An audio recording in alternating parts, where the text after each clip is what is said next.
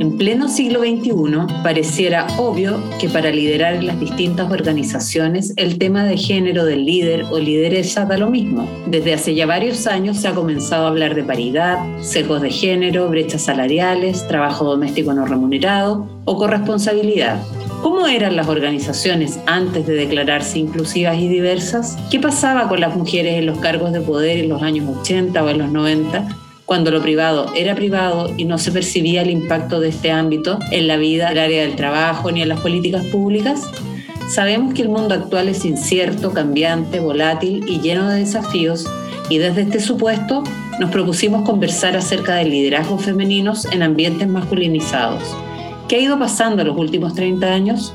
¿Cómo hemos vivido la incorporación al mundo laboral siendo mujeres criadas en el patriarcado y con un software en permanente actualización hacia la conquista de espacios que antes nos estaban vedados, malitas, se abre la sesión. Somos Ana Luz y Mauja, mujeres apasionadas por las conversaciones profundas y generativas tratadas de manera liviana y auténtica. Entendemos que las buenas conversaciones tienen el poder de transformarnos, de acercar a las personas y de tejer nuevas posibilidades. Juntas buscaremos provocar reflexiones y poner conversaciones que propicien la colaboración y apunten a un mundo más inclusivo y más justo. Somos las malagradecidas. Bienvenidas y bienvenidos a un nuevo episodio de Las Malagradecidas. Hoy tenemos el honor de recibir en nuestro podcast a doña Maribel Vidal tremenda mujer y referente indiscutida en el mundo de la publicidad, pipí de planificación estratégica de Macan World Group Chile y socia fundadora de RedMap, que es la red de mujeres de alta dirección, presidenta del Woman Leadership Council, y Quiqueña, la mayor de cuatro hermanos, tigre de agua en el horóscopo chino, lectora voraz y omnívora. Le gusta tejer redes y conectar pares improbables. Le encanta pensar y armar nuevos proyectos. Cree firmemente en que la mayoría de las personas son merecedoras de confianza y con buenos sentimientos. Adora las buenas conversaciones y escuchar buenas historias. Bienvenida, Maribel. Cuéntanos cómo llegas a este encuentro con las malagradecidas y qué te inspira de este podcast. A ver, llego muy entusiasmada y contenta eh, porque espacios de conversación como este que ustedes me invitaron no se dan tan a menudo. Entonces llego con mucho entusiasmo, muy contenta.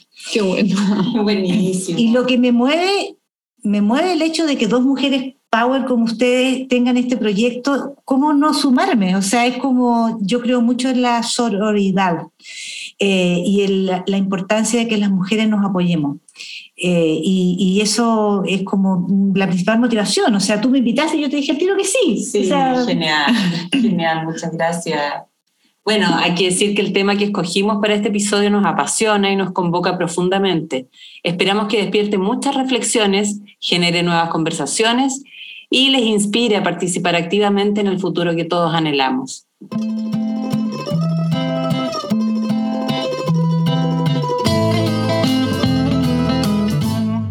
En esta ronda les propongo conectar con sus propios liderazgos en organizaciones masculinizadas ¿Cómo se vivieron los inicios de sus carreras? ¿Cómo eran los jefes que tuvieron?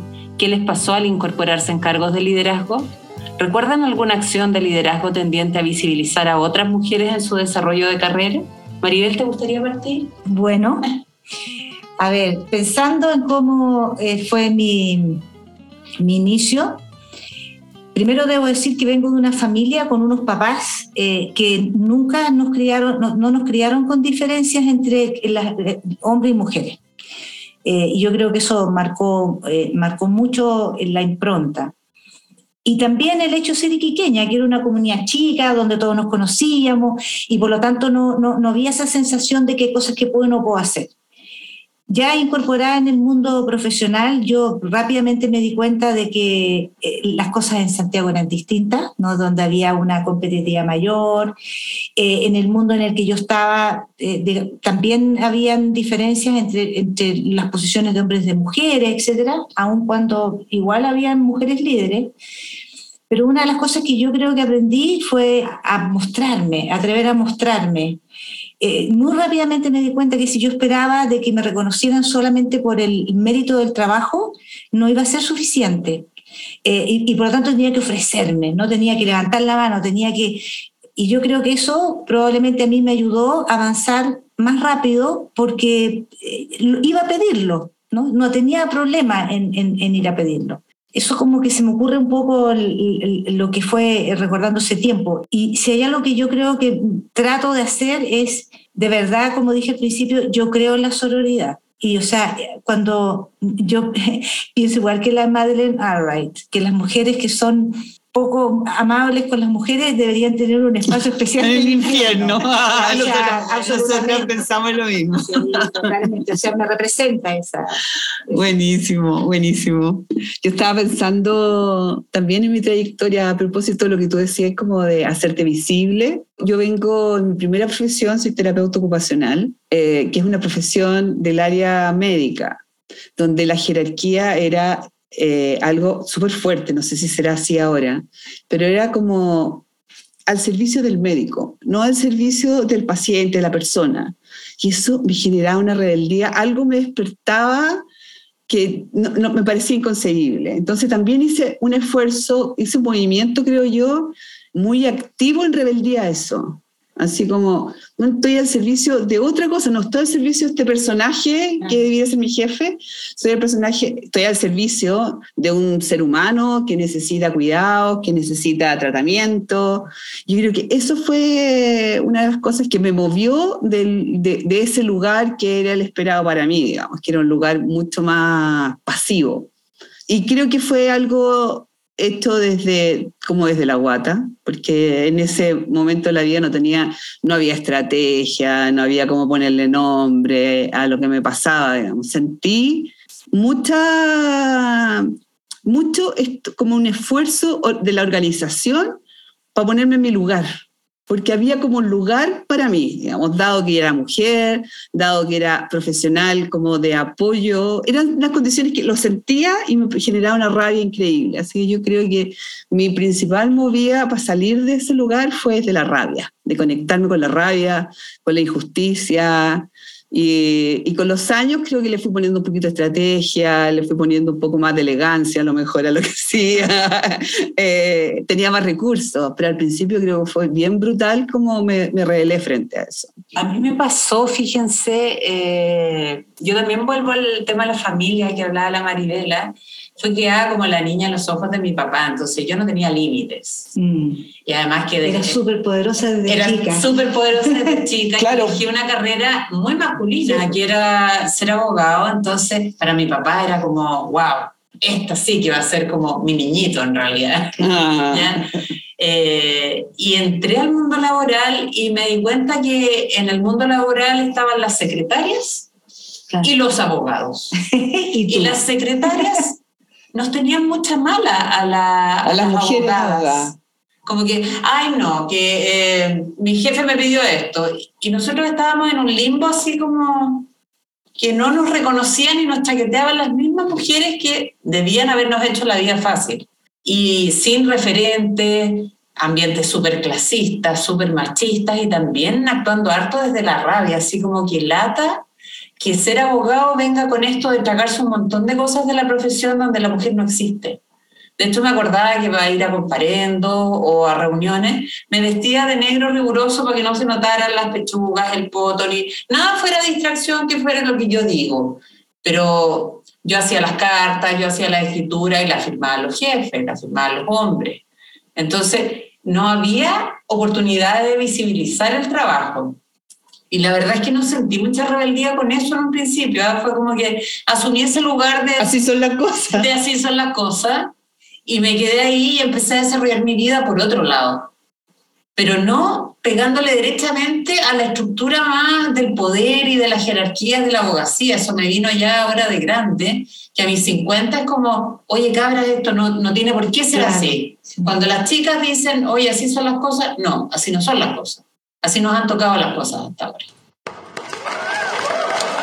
Yo creo que es el principal enemigo, que uno siente que así son las cosas. Eh, mientras las escucho se me aparecen así como imágenes del como flashback eh, y, y, sí yo creo que no es tan fácil rebelarse contra el poder porque uno puede salir mal Por lo tanto, yo creo... Claro, porque a nadie le gusta tener eh, alguien que está todo el rato haciéndote preguntas incómodas, digamos. O sea, a, mí tampoco me gusta eso, porque tendría que gustarle al resto.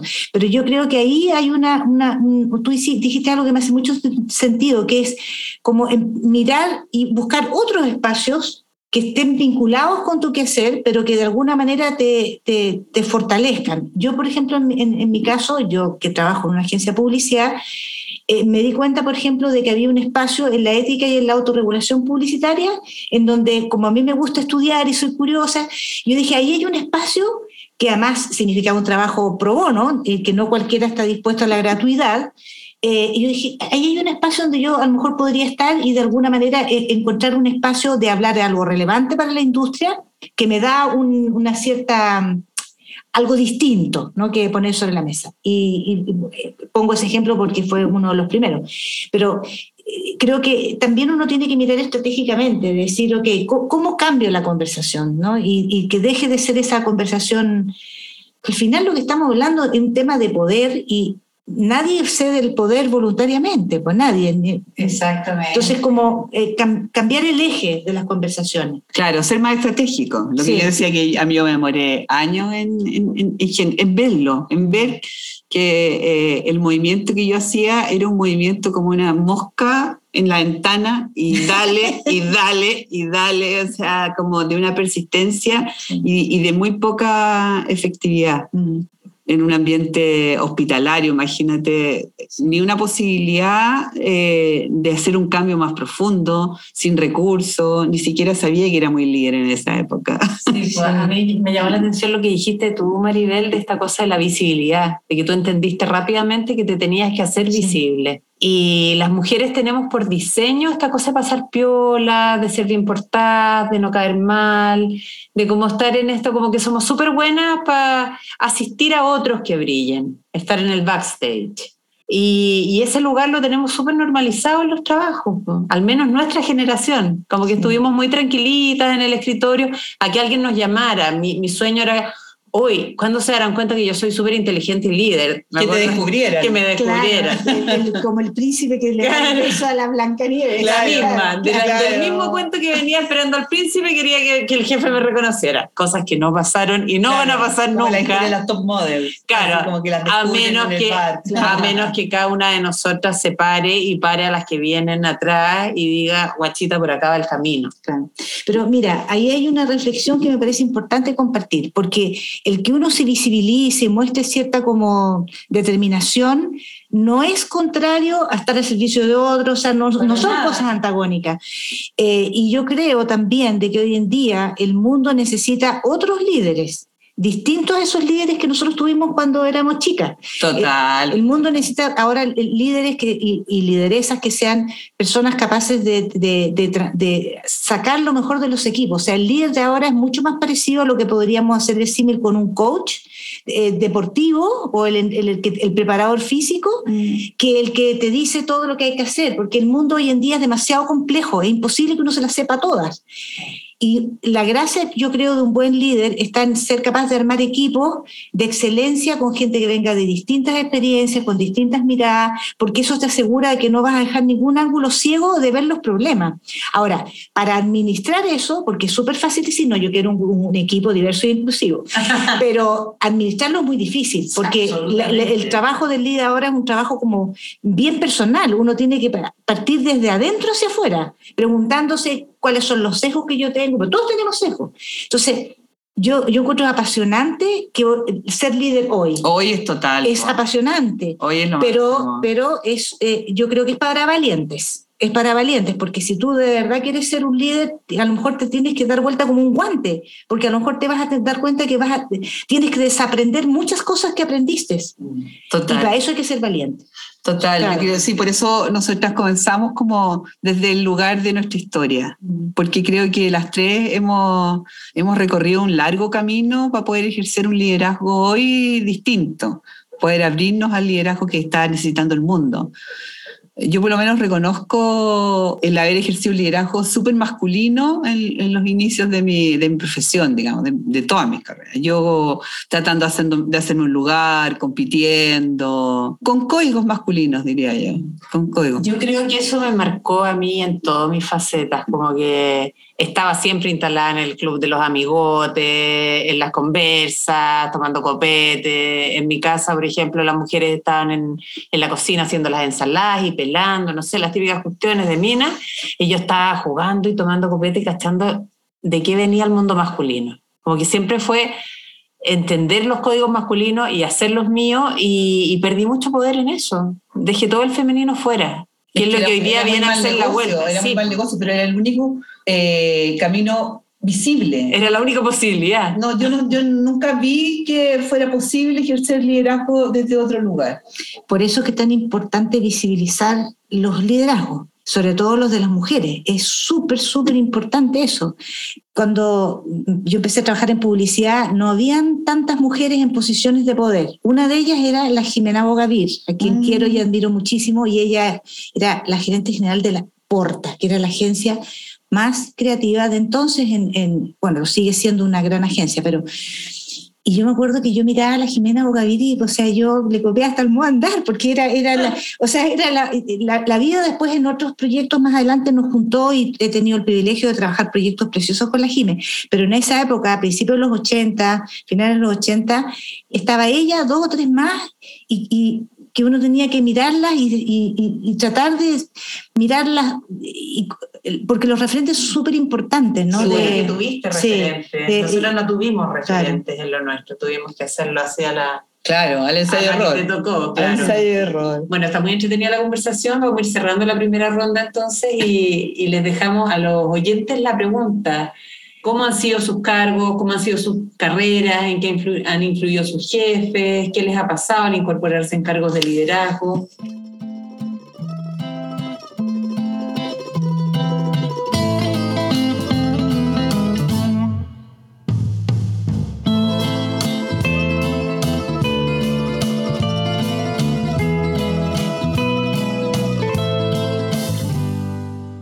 Esta segunda ronda me gustaría invitarlas a conectar con sus vidas, su trayectoria. Y aquí vamos a entrar a qué dolores reconocen en los liderazgos masculinizados, particularmente en las mujeres en cargos de poder o tratándose de jefes hombres, de esos que no dan un trato que considere la problemática de la incorporación y el desarrollo de carrera de otras mujeres. Mauja, ¿te gustaría partir? Sí, es que tengo súper claro el haber descubierto una tensión en el cuello y en la parte alta de la espalda que la tengo totalmente asociada como a la resolución, a la, al estar en la competitividad, desde ese lugar. O sea, siento que el costo para mí fue en mi cuerpo, en mi salud, en la atención diaria, eh, en enfermedades. Creo que mi cuerpo, a mi cuerpo no le acomoda para nada el, el ejercicio del liderazgo masculino. Wow. Yo creo que lo aprendí con dolor, tuve que encontrar otro, otra forma de ejercer liderazgo desde ahí, como desde la reinvención, como desde la muerte, un tipo de liderazgo. Pues que también tuve jefes en el camino que incentivaban precisamente el individualismo, el que uno quisiera, no sé, ganarse todos los aplausos. Bueno, como se hacía antes, pues, como se hacía antes. Creo que el costo fue eso. Y creo que el costo es que la gente no colabore o que no se entusiasme tanto con el proyecto. Finalmente, en la estructura jerárquica, las personas terminan trabajando para el jefe, terminan trabajando eh, para una persona, para que esa persona se luzca, para que esa persona, no sé, se lleve los aplausos. Eso es muy ingrato. O sea, entender que hay otra forma de, ejercer liderazgo, creo que es muy liberador. Qué bueno. ¿Y tú, Mariel, cómo anduviste por ahí con los dolores? Mira, yo ahora que te escuchaba, pensaba en mi jefe y creo que, que he sido afortunada de tener en general jefes bastante equilibrados como, como líderes, ¿no? Sí, yo creo que hoy en día, como dije antes, no, no podemos usar ese modelo porque nosotros los, los, colaboradores de hoy en día, que son claramente más jóvenes, eh, y vienen con otros eh, una de las cosas que la gente pide en el trabajo es propósito.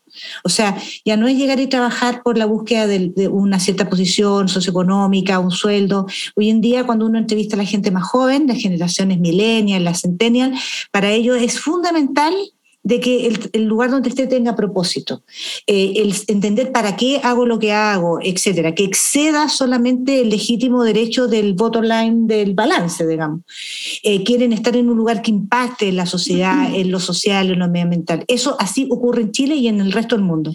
Y para poder eh, atraer esos talentos, tú necesitas tener liderazgos transformadores, porque, seguro, o sea, si no, no, ni una posibilidad, ni de retenerlos, ni de atraerlos. Seguro, pero tú has estado en ese lugar hace cuánto tiempo, o todo tu, todo tu trayectoria profesional te movió desde ahí a ver, yo creo que hasta como los 35 años, 35, 36 años, yo estaba en una, eh, eh, feliz de donde estaba, haciendo las cosas que estaba, y ahí como que empecé a entender de que como que si no tomaba ciertas decisiones, me iba a quedar para siempre en esa posición. ¿Ya?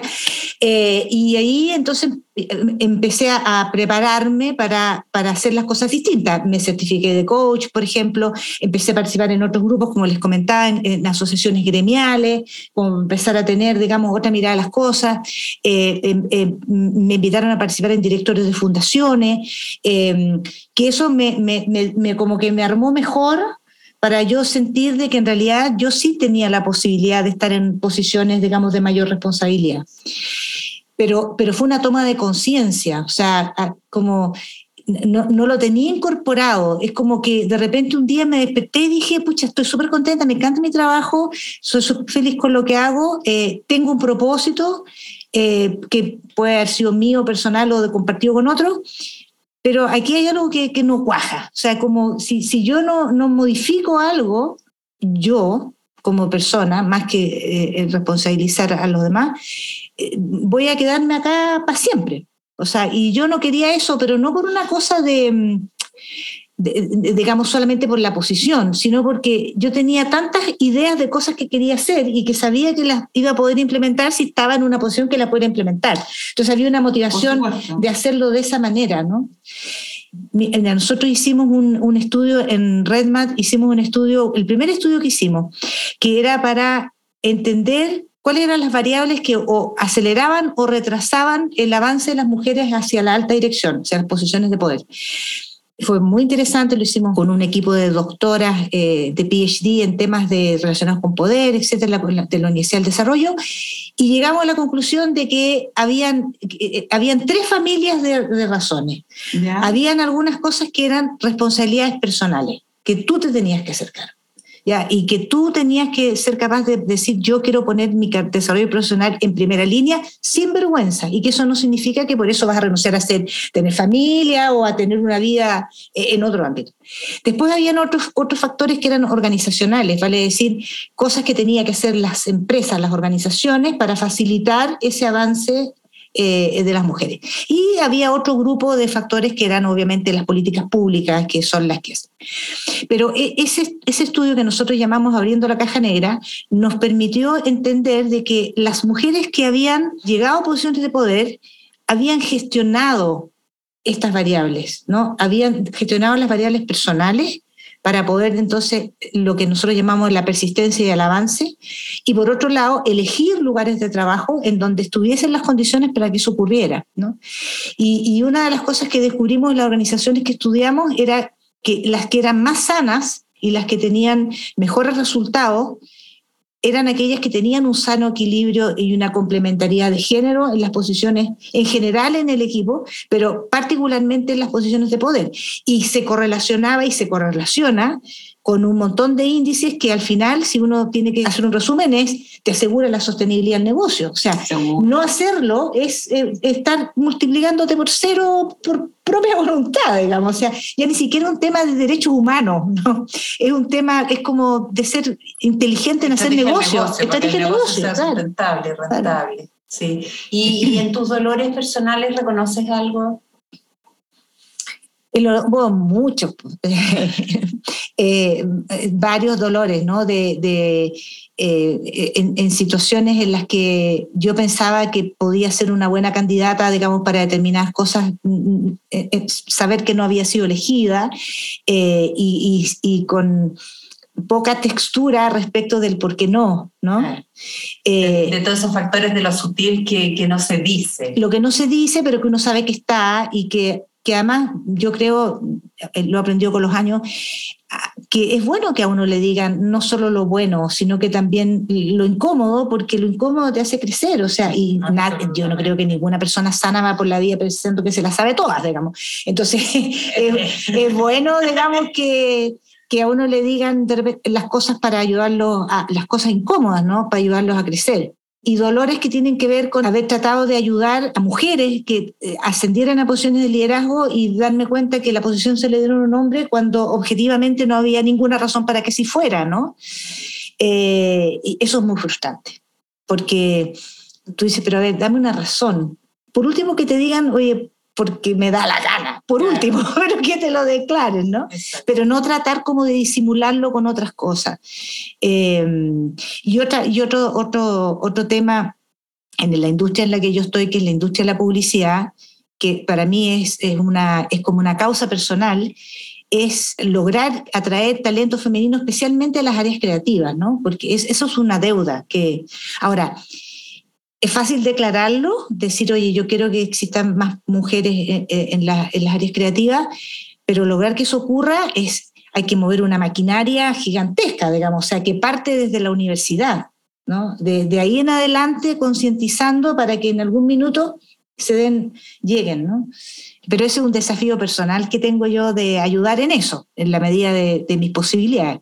Por eso, digamos, el trabajo que yo hago como presidenta del Women Leadership Council, que es la, cómo nos organizamos regionalmente en la oficina para generar las políticas, las buenas prácticas, las guías, para darnos cuenta de esos sesgos y, avanzar más rápido, ¿no? Incorporando talento femenino con esa visión de complementariedad. Está buena. Mira, yo pensando en mis dolores, me acuerdo mi embarazo. Eh, que mi jefe me dijo, se confirmó lo tuyo, así como si fuera un cáncer. claro, y, y, sí, se confirmó, lamentablemente, y eso significaba que yo tenía que salir, que tenía que preparar un abogado chico y un montón de costos para él que no estaba dispuesto a asumir. Entonces, eh, yo tenía tan claro que salir a tener una guagua eh, era perder el vuelito. mi carrera. El vuelito. Pero es que es, que es increíble, cómo te saca del tema. Y ahora yo me imagino con el pre y el postnatal más grande. Eh, para las mujeres que están en un tema de desarrollo de carrera, tiene que haber alguna forma de compensar esa retirada de la, de la carrera, porque es muy fuerte. O sea, eh, hoy día existen salas de lactancia, yo me acuerdo que me sacaba leche entre una reunión y otra y la ponía ahí junto con las ensaladas y las cosas que estaban en los los refrigeradores, y, pero era todo como lo que pasa cuando se declara que hay inclusión y que hay políticas, pero no sucede en la práctica. O sea, no había ni un espacio pensado, ni había ningún tipo de diseño en la oficina como para tener mujeres gestantes, eh, mujeres que están eh, tratando de, conciliar la vida familiar con la vida personal, que tienen padres enfermos, que tienen hijos. Es como que todo eso no existía. Mm. Porque si mm. existía, ah, que es tan problemática como todas las mujeres. Nosotros pensábamos que era especial, porque lo podía resolver. Entonces, eso de sentir que por ser mujer y tener que desarrollar cosas que en definitiva impactan en la sociedad toda, porque yo tengo hijos para, para la humanidad, no para mí sola, sino que estoy haciendo una contribución más grande, eh, porque tiene que tener un costo en mi carrera. Mira, por eso que tú dices es eh, eh, lo que nosotros descubrimos en el estudio este que decía la caja negra, que había las variables principales eran persistencia y avance. Y la persistencia significaba de cómo yo logro mantenerme en la carrera, incluso cuando tengo que tomar mi pre o postnatal. Y, y, ahí hay, nosotros descubrimos que habían estrategias, como por ejemplo, como tú estás consciente de que tu trabajo es una cosa importante también en tu vida, entonces si te vas a quedar embarazada, prepara el equipo, para aprende a delegar, fortalece el equipo, cosa que cuando tú no estés eh, no importe, porque el equipo sigue funcionando, ¿no? Y después hablábamos del, eso se refería a, la persistencia y la variable del avance, que tenía que ver con que yo tenía que siempre estar visualizando mi hoja de ruta para poder estar alerta, levantar la mano.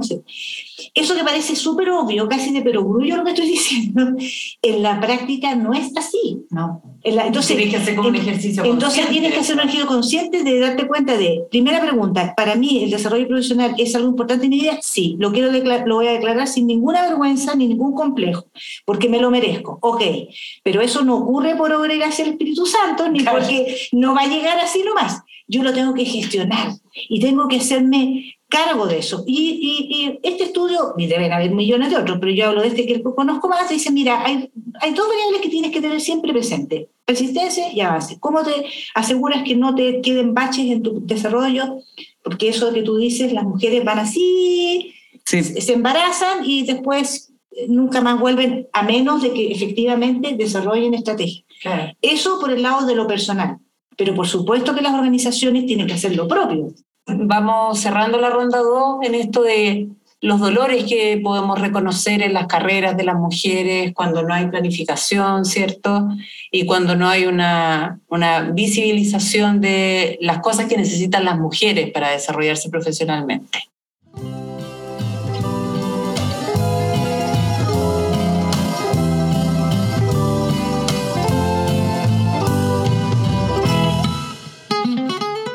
En esta tercera ronda nos centramos en ver las posibilidades de prácticas de liderazgo femenino que necesitamos aprender y las creencias que necesitamos abandonar en el liderazgo de las mujeres. Acá ya Maribel hablamos harto de, los elementos del estudio, ¿cierto? Ya cosas concretas que nosotros hemos descubierto en nuestra carrera que nos podrían haber servido a nosotras a ver, yo creo que la primera cosa que hay que dejar y abandonar es el creer de que solamente por el hecho de ser mujeres ya tenemos condiciones especiales.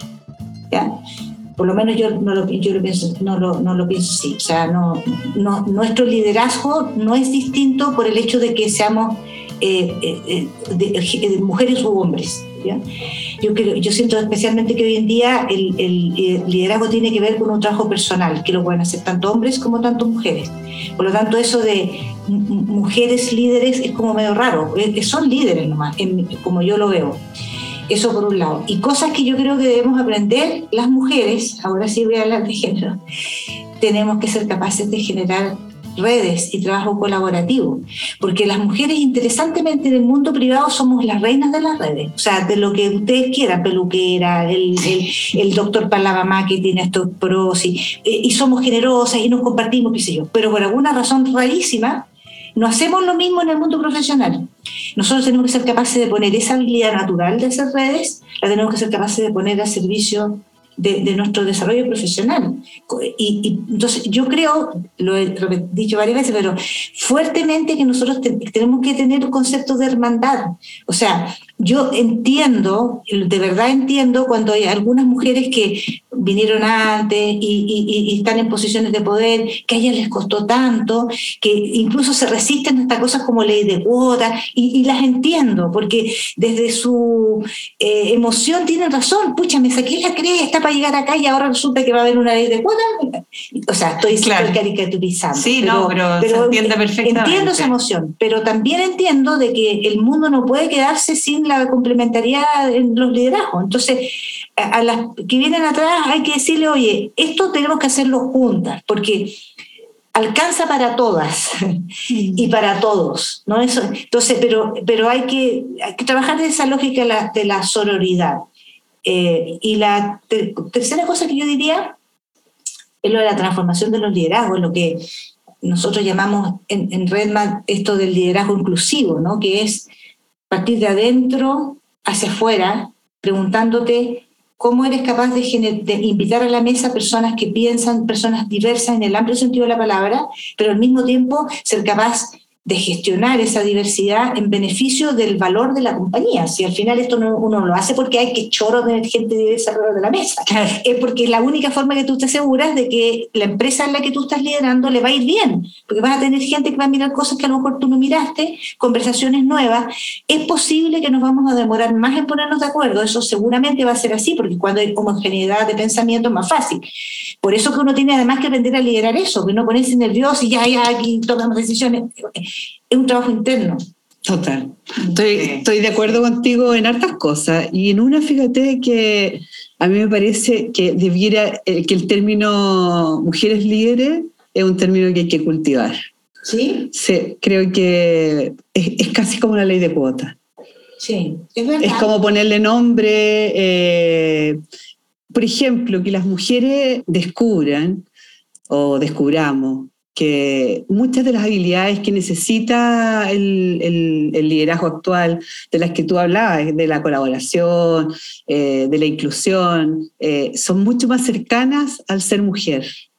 Las mujeres somos mucho más horizontales, somos muy buenas para generar redes, tenemos mucha más, por diseño fábrica, mucha más facilidad para colaborar. Entonces yo creo que es importante que las mujeres entendamos que nuestros atributos que tienen que ver con, con un montón de cosas, incluso algunas biológicas, respondan bien a los tiempos que, están, que estamos viviendo.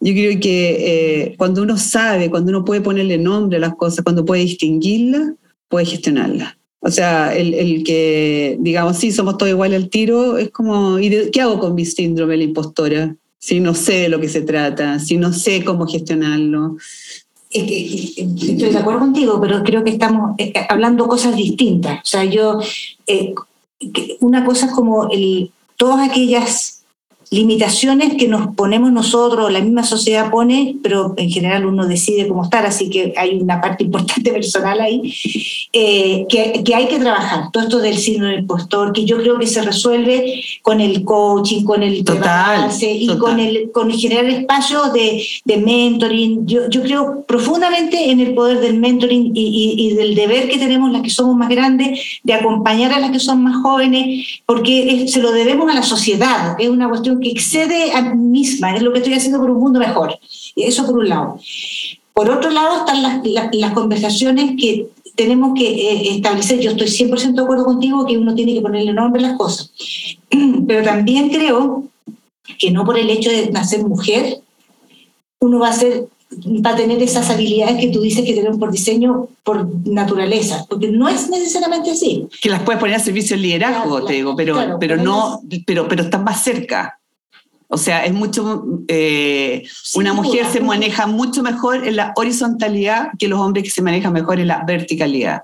Sí, eh, yo no soy tan experta en, ese tema, pero lo que sí yo he visto, he visto ese comportamiento en hombres y en mujeres. Por lo tanto, Sí estoy de acuerdo en que, total y absolutamente de acuerdo, en que hay ciertas cosas que tienen que ser claramente definidas, ¿no? Cosas como, por ejemplo, el tema de por qué necesitamos tener algún tipo de ley de cuotas o alguna manera de medir eso, porque al paso que vamos nos vamos a morar como 100 años y se nos va a acabar el mundo. O sea, no, estamos, o sea, yo siempre he dicho, ¿por qué vamos a escoger a los mejores de 50% cuando podemos escoger a los mejores de 100%? O sea, no existe ninguna lógica. Ninguna lógica. Y, está hiper demostrado que las mujeres en Chile están incluso más preparadas en términos de cantidad de educación y todo que los hombres. Pero también eh, hay que tomar en cuenta que yo por lo menos de lo que siento es que llevarlo solo al tema del género a veces nos puede jugar en contra. Por eso que yo digo que tenemos que hablar de género, pero también tenemos que hablar de liderazgo y de, y de, un liderazgo con ciertas características. No es cualquier liderazgo. ¿ya? Es un liderazgo inclusivo, así le, le decimos nosotros, liderazgo inclusivo, que parte de dentro hacia afuera, que pueden haber hombres que lo tengan y mujeres, pero sin lugar a dudas es muy probable que a nosotros nos salga más rápido. Ah, estamos de acuerdo entonces.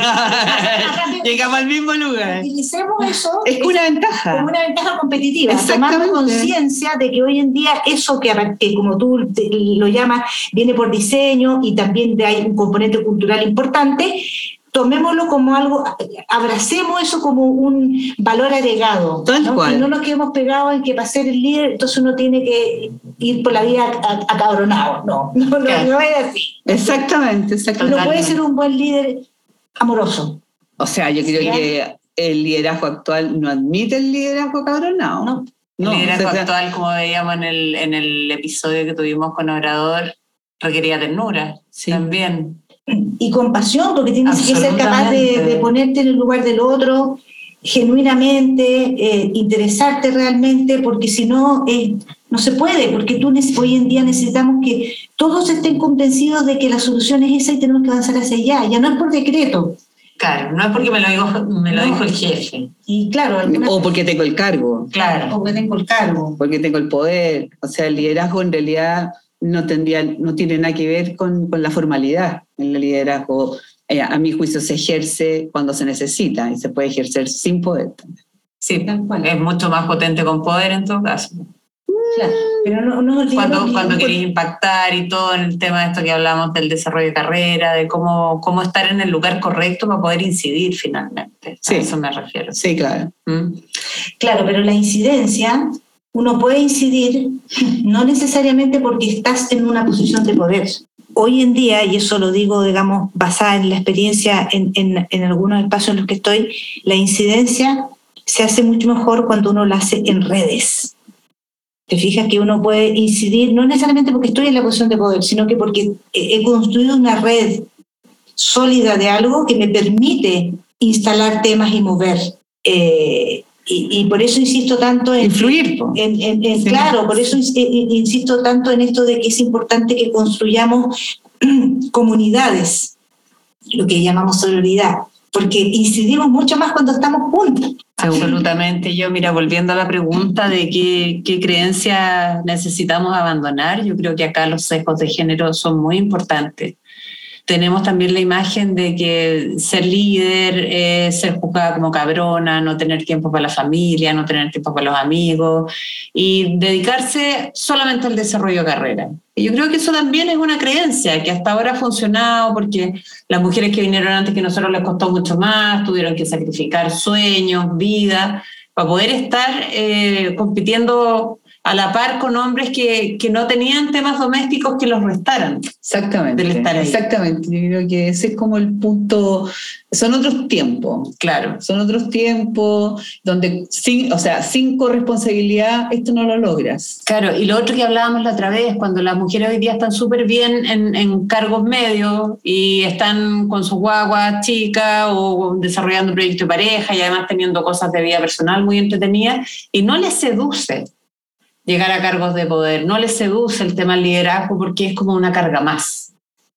Entonces, ¿cómo, cómo atraer a esas mujeres también a que desde el lugar que tengan, tengan un, un, rol de líderes? O sea, yo creo que uno es líder porque decide serlo, ¿no? En, en, distintos ámbitos de la vida, no porque tenga una posición, un cargo, un título, un sueldo, ¿no? Yo creo que cada uno decide, digamos, ser líder de su propia vida y vivirla como, como quiera, ¿no? Yo creo que aquí el punto está más dado en, es súper legítimo de que en ciertos momentos de la vida las personas dicen, no, mira, yo prefiero privilegiar este espacio de mi vida y no este otro, es, es muy legítimo. Pero yo creo que el punto es el cómo nosotros tomamos conciencia de que eh, si tú quieres avanzar en una determinada dirección, no hay nada que te lo impida, que es un trabajo que, que, es un espacio que tú te mereces, si tú te preparaste, pero que como sabemos que es difícil, hay que ser pilla y hay que entender cuáles son las herramientas, las estrategias. Eh, y eso yo tengo mis dudas hasta qué punto las, las mujeres lo tenemos claro. Mm. ¿ya? Eh, y yo creo que ahí también hay una puede haber una autocrítica de decir, oye, pero si, si yo estoy haciendo las cosas bien, si yo soy buena, etcétera, ¿por qué tengo que andarme iluminando? Y nos provoca como esa sensación de que si nos mostramos, nos provoca una sensación como... Como que nos estamos vendiendo, así como...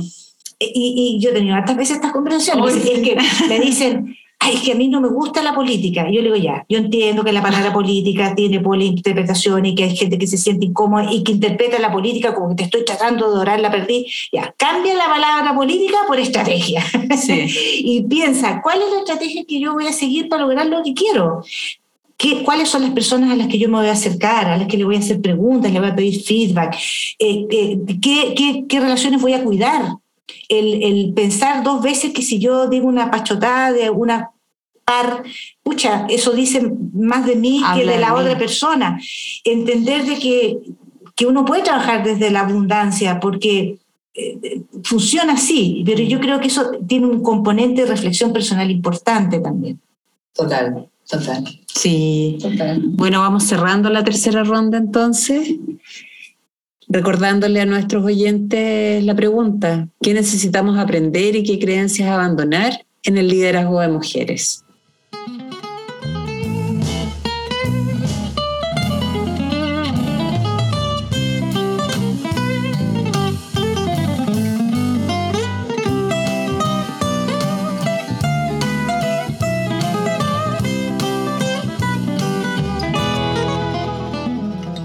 Y ya llegamos a la ronda 4. Mm. Estamos convencidas de que las conversaciones transforman y abren nuevos mundos. Así que esta última pregunta es para nosotras y también para quienes nos escuchan. ¿Qué les regaló el episodio de hoy? Me quedo pensando en el, rol de las mentorías, en, como en, en el compromiso de transmitir el legado, eh, de ayudar a las nuevas generaciones, de entender que el camino pesado que pudimos haber hecho, o que hice yo, digamos, por lo menos, me voy a apropiar de mi camino, digamos, eh, en, en, industrias masculinizadas, no tiene por qué ser eh, el camino que sigan las nuevas generaciones. Creo que mi rol de mentora lo asumo con responsabilidad. Buenísimo. Yo me quedo con varias cosas, pero como que la que se me apareció primero es probablemente a, muchos de nosotros nos, nos, identifica el querer eh, dejar una huella, ¿no? Y por eso siempre se habla de tener un hijo, plantar un árbol, escribir un libro. Eh, y yo creo que una forma de dejar huella es precisamente generando espacios no solamente para uno misma, que es súper legítimo, pero también siempre pensando de que eso eh, también es algo que yo estoy dejando, es parte de mi legado, el cómo yo se lo transmito a otras. O sea, si yo termino mi vida sabiendo que inspiré a una mujer para que lo hiciera, yo siento que dejé huella, ¿no? Total. Eh, y, eso creo que, a, mí me mueve mucho eso de saber de que lo poco, mucho, lo que yo sé o haya logrado da lo mismo, es, son mis cinco centavos a, a, que inspirar a alguien, ojalá a una mujer, porque creo que las mujeres somos como, es como la conciencia de que te están mirando también. Como moverte con la conciencia de que hay, eh, hay mujeres más jóvenes mirando. Y que así como yo miré a otras que me inspiraron muchísimo, yo tengo mucha conciencia de eso y hace que sea bien consciente frente a algunas cosas, ¿no? Porque para mí el, el rol model de otras es fundamental. Entonces digo, bueno, yo también me gustaría que algún día alguien dijera eso de mí, ¿no? Eh, eh, la Mariel fue mi rol model. Me gustaría. Sí, claro que sí. Claro que sabemos que, que ha sido inspiración para muchas carreras también. Yo me quedo con la conversación, me quedo con el disenso, con esta cosa que ustedes hablan de si es necesario ponerle nombre o no ponerle nombre al tema de los liderazgos femeninos. Y me quedo con la red, con esto de que caminamos en tribu y la responsabilidad que tenemos como hermanas mayores o como, la, o como la, las mujeres más grandes porque nos están mirando y porque hoy día pueden mirarnos y las chicas que vienen más atrás se imaginan eh, instaladas, liderando grandes corporaciones, cosa que yo me acuerdo que no había mucha declaración en mis tiempos de alguien que dijera quiero ser la presidenta del mundo mundial de esta organización, como que no, no, hoy día sí.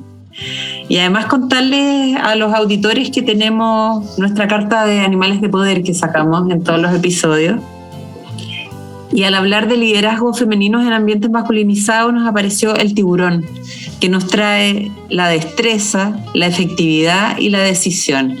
Y esto lo vinculo con lo que hablaba la Maribel de la estrategia en el desarrollo de carrera y que nada pasa porque sí. O sea, que si no le ponemos diseño, valentía, decisión, no van a pasar cosas pese a tener organizaciones preparadas, pese a tener eh, ya todo el contexto claro como para estar liderando, sino que tenemos que ponerle acción.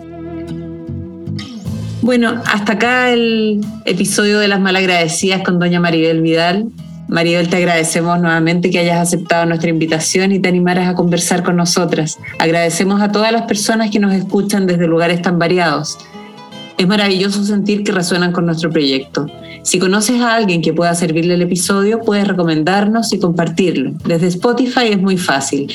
Si ya estás ahí, se comparte como cualquier publicación en una red social. Les recordamos que suscribiéndose al podcast y siguiéndonos en las redes sociales nos ayudan a seguir creciendo. Hasta pronto. Chao.